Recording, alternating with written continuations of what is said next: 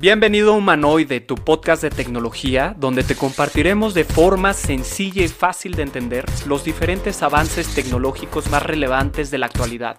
Te saluda Sebastián Gómez Gil, yo soy un entusiasta del uso de la tecnología para el desarrollo del potencial humano.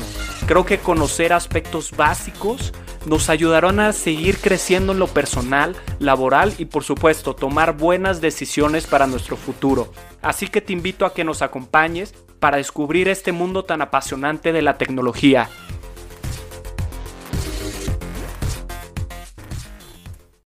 Estimados humanoides, semana nueva, episodio nuevo. Traigo un nuevo invitado que tiene mucho que platicarnos acerca de un artículo que acaba de publicar. Es uno de los invitados más jóvenes ahorita en el programa, lo cual me enorgullece. Es una persona que conozco de, del colegio y la verdad es que creo que está bastante interesante el tema que venimos ahorita a platicarles. Y pues bueno, actualmente está estudiando negocios internacionales, que sería su segunda carrera. Él estudió anteriormente periodismo deportivo y tan solo tiene 23 años, este año cumple 24. Lo sé, ya me hizo sentir viejo, pero bueno, démosle la bienvenida a Diego Piña, No, gracias a ti, gracias a ti por la invitación, Sebas. No, hombre, Diego, la verdad es que me parece muy interesante el artículo, el tema que estás tratando. Para todos los que nos escuchan, Diego eh, recientemente acaba de publicar en Juan Fútbol eh, un artículo en relación al esports y en relación a todos los futbolistas que se están involucrando en este tema tan particular. Y yo lo invité justamente para que nos platique un poco más a detalle y podamos empezar a explorar pues qué está pasando con esto de los esports, ¿no? Que si bien cada vez suena más y pues hay que entenderlo porque yo creo que es el futuro. Entonces, Diego, pues bienvenido. Si nos quieres contar a lo mejor un poquito de tu trayectoria antes de entrarle de lleno a las preguntas, cuéntanos cómo es que entraste al periodismo deportivo, qué es lo que te motivó. Sí, claro que sí, Sebas.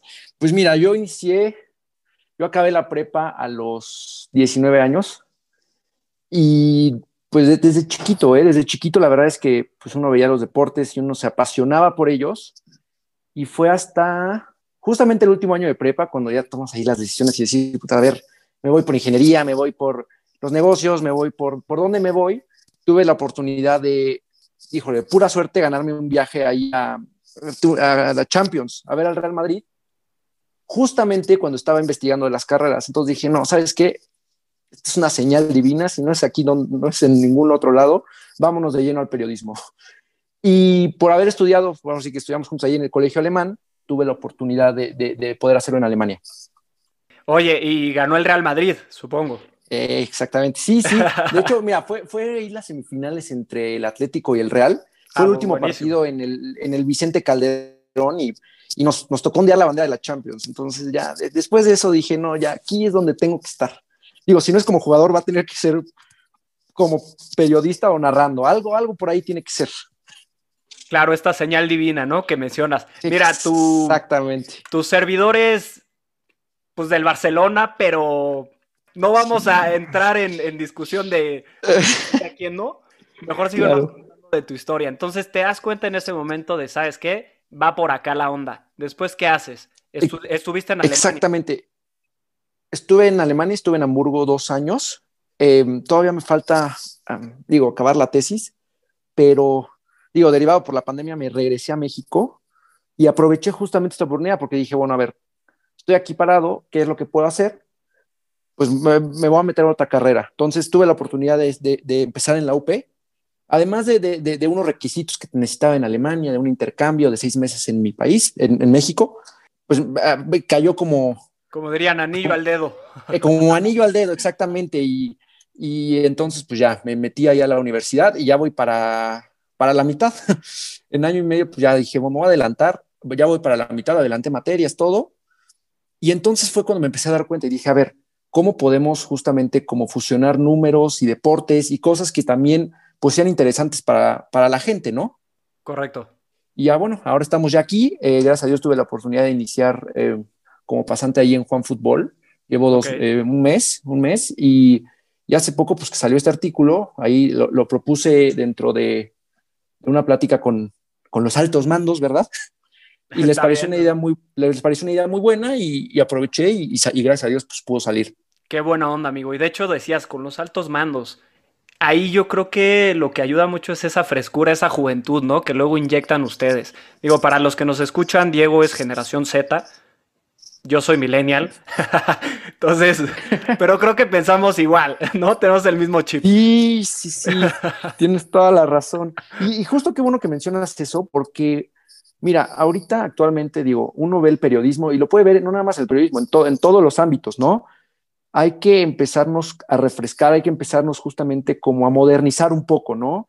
En el caso del periodismo, o, desde, desde, el, área que yo lo veo, me encantaría tratar de, de, meterle otro, otra visión al periodismo deportivo, ¿no? Sé que, sé que sabemos qué es lo que vende, pero hay que buscar otras formas nuevas justamente para, pues, para modernizarnos, ¿no? Para pasar al siguiente, a la siguiente generación. Correcto, de hecho en, episodios anteriores hablábamos de la reinvención, ¿no? Yo creo que el periodismo, como bien comentas, pues tiene años, ¿no? Creo que siempre el ser humano está habido de noticias, de información, ha cambiado el formato. Anteriormente hablábamos de periódico, todo físico, impreso. Ahorita el tema digital está agarrando muy, mucho auge. Creo que a raíz de la pandemia, pues esto se aceleró yo creo que ahorita muchísimo más contenido está siendo digital que físico. Entonces coincido completamente contigo en cuanto a que se tiene que actualizar. Entonces cuéntanos, entras a Juan Fútbol, hablas acerca de, oye, ¿sabes qué? Traigo esta propuesta y cómo es que la reciben. Sí, mira, justamente lo que quería hacer Juan Fútbol era agarrar a estos tres, cuatro nuevos jóvenes, nuevos jóvenes, perdón, como para traerle frescura a la página, ¿no? O sea, no nada más hablar de temas como, ah, bueno, Cristiano Ronaldo metió gol, Messi metió gol y ganó el Barcelona. No, justamente decir, ah, ok, a ver, tenemos nuevos temas, vamos a introducirlos como trabajos de investigación. Me habían propuesto la, la posibilidad de hacer un tema relacionado con la Champions, o un tema ahí justamente relacionado con el fútbol. Y dije, no, a ver, ¿qué les parece si metemos el tema que es actual, no? O sea, ahorita el tema de los gamers está rompiéndola en todos los ámbitos y pues vamos a intentarle, vamos a meterle. Obviamente, pues palabras más, palabras menos, persuadiéndolos, no sé qué, y aceptaron, dijeron, órale va, vamos a, vamos a, meterle de lleno a los gamers, y yo ahí fue cuando dije, a ver, está el caso de Miguel Ayun, es un chavo que la verdad es que se ha superado en todos los sentidos, es un ejemplo para todos, creo que puede ser una buena idea entrevistarlo, porque es el primer mexicano que adquiere un equipo de fútbol virtual, y creo que es bastante interesante, ¿no? Digo, claro, sí. Ya, ya, ya le ganó la carrera a algunos otros futbolistas que, igual ya están empezando con estas ideas. Ya fue pionero, ¿no? Ya la culpa no es del Ayun. Exactamente, ya no, ya no, ya desde hace rato ya no era y ahorita pues, está rompiendo. Qué buena onda. Oye, pero a ver, cuéntanos un poquito qué es el eSport. Eh, vaya, a, grandes rasgos, para quienes no lo conocen, ¿de qué se trata? Pues mira, los eSports son prácticamente los juegos que uno, que uno eh, juega, vaya la redundancia, ¿no? En, estas consolas como el Xbox, el PlayStation. Y que, poco, que conforme han pasado los años se han vuelto mucho eh, más populares, ¿no? Y ahora, pues derivado de la pandemia, creció de manera exponencial y ya se habla inclusive de grandes cosas, ¿no? Eh, la inclusión en Juegos Olímpicos, ya se va a incluir en los Juegos Asiáticos ahí en el 2022. Y por algo que empezó como un, pasatiempos o diversión se está convirtiendo ya en un tema, pues inclusive laboral para muchas personas. Definitivo, sí, yo, siempre hago esta broma que se puede, pero ya le puedes decir a tus papás, ya estoy ganando dinero de videojuegos, ¿no? O sea, ya sí, claro, no, frutos, el Nintendo, el Xbox, todas esas horas que nos regañaban de ya apaga ese aparato, pues bueno, creo que hay gente que le está rompiendo y está haciendo dinero. Exactamente, hay, hay chavitos, ¿no? De 15 años, 14 años que están ahí invictos en el FIFA y que ya les pagan y ya, ya, ganan una cantidad increíble de dinero, ¿no? Que hasta uno quisiera decir, híjole, no, pues lo voy a aplicar yo también. Sí, va, vámonos a poner ahí a practicar el FIFA. Yo te soy honesto, sí jugué FIFA, digo, creo que la mayoría de nosotros empezó jugando FIFA. Con mis cuates, mucho era el ambiente, mucho era pues echar una cervecita, jugar FIFA, pero nunca fui bueno, ¿eh? Creo que me daban clases, pero ni hablar. Creo que por eso no me volví gamer profesional. Yo a todos los que escuchan Humanoide les digo que soy un gamer frustrado. Sin embargo, me encanta el tema de los videojuegos y pues justamente me pareció bastante relevante esto, ¿no? Cómo es que se está expandiendo esta industria y aterrizando un poquito al tema del fútbol y a los futbolistas. Dentro de este artículo mencionas algunos futbolistas que pues están empezando a ver esto como un modelo de negocio. ¿Crees que nos puedas platicar un poquito acerca de esto? Sí, claro. Mira, a ver, ahí te va. Hay futbolistas hay, dos tipos, ¿no? Está el futbolista streamer que lo hace por diversión, que lo hace ahora sí que para el pasatiempo, que es el caso, pues, el de Chicharito, que le encanta el Warzone y estas cosas. Está el caso de Ochoa, y está el caso también internacional como de Asensio o hasta el propio Guiñac, ¿no? Que está entre México, Francia, puede eh, considerarse internacional. Em, y está el caso de los futbolistas que sí han invertido, ¿no? En un equipo y sí han invertido en, dinero ahora sí que de sus carteras para hacer un equipo. Tal es el caso de Agüero, tal es el caso de Neymar, tal es el caso de Courtois. Y aquí en México, pues ya empezamos con la Jun. Ahora sí que lo interesante de esto, y uno, uno que se pone a revisar los datos, Twitch se creó en el 2011, ¿no? Y se creó como Facebook, justamente como un pasatiempo en la universidad, ¿no? Dos chavos decidieron crear este, esta red social y Amazon se da cuenta de esto en el 2014 y la compra por que 800, 900 millones de dólares, ¿no? Y ahorita, pues ya con esto, con esto, ahora es que no quiero hacer tanto énfasis en la pandemia porque ya venía creciendo, pero ahorita ya no lo va a parar nada y, y, ya los futbolistas ya empezaron a, crearse perfiles y, y, a generar ingresos derivado de eso, ¿no? A Twitch, sí, no, de hecho, si, si lo vemos en retrospectiva, le salió barato a Amazon, ¿no? Si ahorita Twitch saliera a la venta, bueno, valdría el triple. Sí, la verdad es que coincido contigo. Es una red social que viene creciendo mucho. Para los que nos escuchen y no sepan qué es Twitch, métanse. Como decía Diego, pues es una especie de red social donde pues la gente se graba a sí mismo jugando videojuegos, ¿no? E interactúa con su público. Hablabas de los que lo toman como pasatiempo y los que realmente se enfocan como en un modelo de negocio. ¿Cuál es la diferencia? ¿Qué están haciendo unos? ¿Qué están haciendo otros? Pues mira, ahí te va. los que lo toman como un modelo de negocios como la Yun, en yo compro mi equipo, que en este caso el de la Jun se llama 19 Esports. 19 pues, por el número ahí de la Jun. Y, y empiezan justamente a meterse a competencias, ¿no? A torneos internacionales. Hace, me parece que un mes, un par de semanas, no, no, no recuerdo muy bien las fechas, hubo un torneo de FIFA, un mundial en, no mundial, sino como competencia en Norteamérica de FIFA, donde participó la Jun y, mira, él nos comenta, ¿no? Él comenta ahí en la entrevista que no es muy bueno, pero contrata y compra jugadores que sí, sí, sí lo son. ¿Me explicó? Y esos jugadores, pues, son los que te van representando al equipo y los que te van generando ingresos. Velo, velo como un equipo de fútbol, ¿no? Exacto, digital. exactamente. Yo compro a los jugadores, que en este caso no van a ser los jugadores profesionales en, la mayoría, pero compro jugadores que yo sé que son buenos. Les doy, ahora sí que eh, les pago por lo que hacen y a mí me, van a, potencializar, ¿no? Claro, está, está como apostándole esto que, pues si como, como, van las cosas, yo creo que va a ser el futuro, ¿no? Y como decías, incluso ya está pensando en incluirlos en Juegos Olímpicos. Entonces creo que sí es muy relevante estar al tanto. Coincido contigo que no necesariamente tienes que ser un crack. Puedes crear tu equipo, ¿no? Como decía Layun, yo creo que si me pasara lo mismo, yo compraría jugadores, porque yo no juego a una escala competitiva FIFA, ¿no? Conozco gente que a lo mejor sí, pero yo creo que te puedes ir armando como de estos chavos que pues van saliendo, traen esta habilidad nata y lo vuelves un equipo competitivo de gaming. Sí, no, y además, ¿sabes qué? Tienes que tener también dinero para invertir. La verdad es que estos jugadores se llevan mucho dinero. Estuve leyendo ahí un artículo que un, porque la Bundesliga fue de las primeras ligas, Alemania ya sabes, ¿no? Siempre el primero en todo.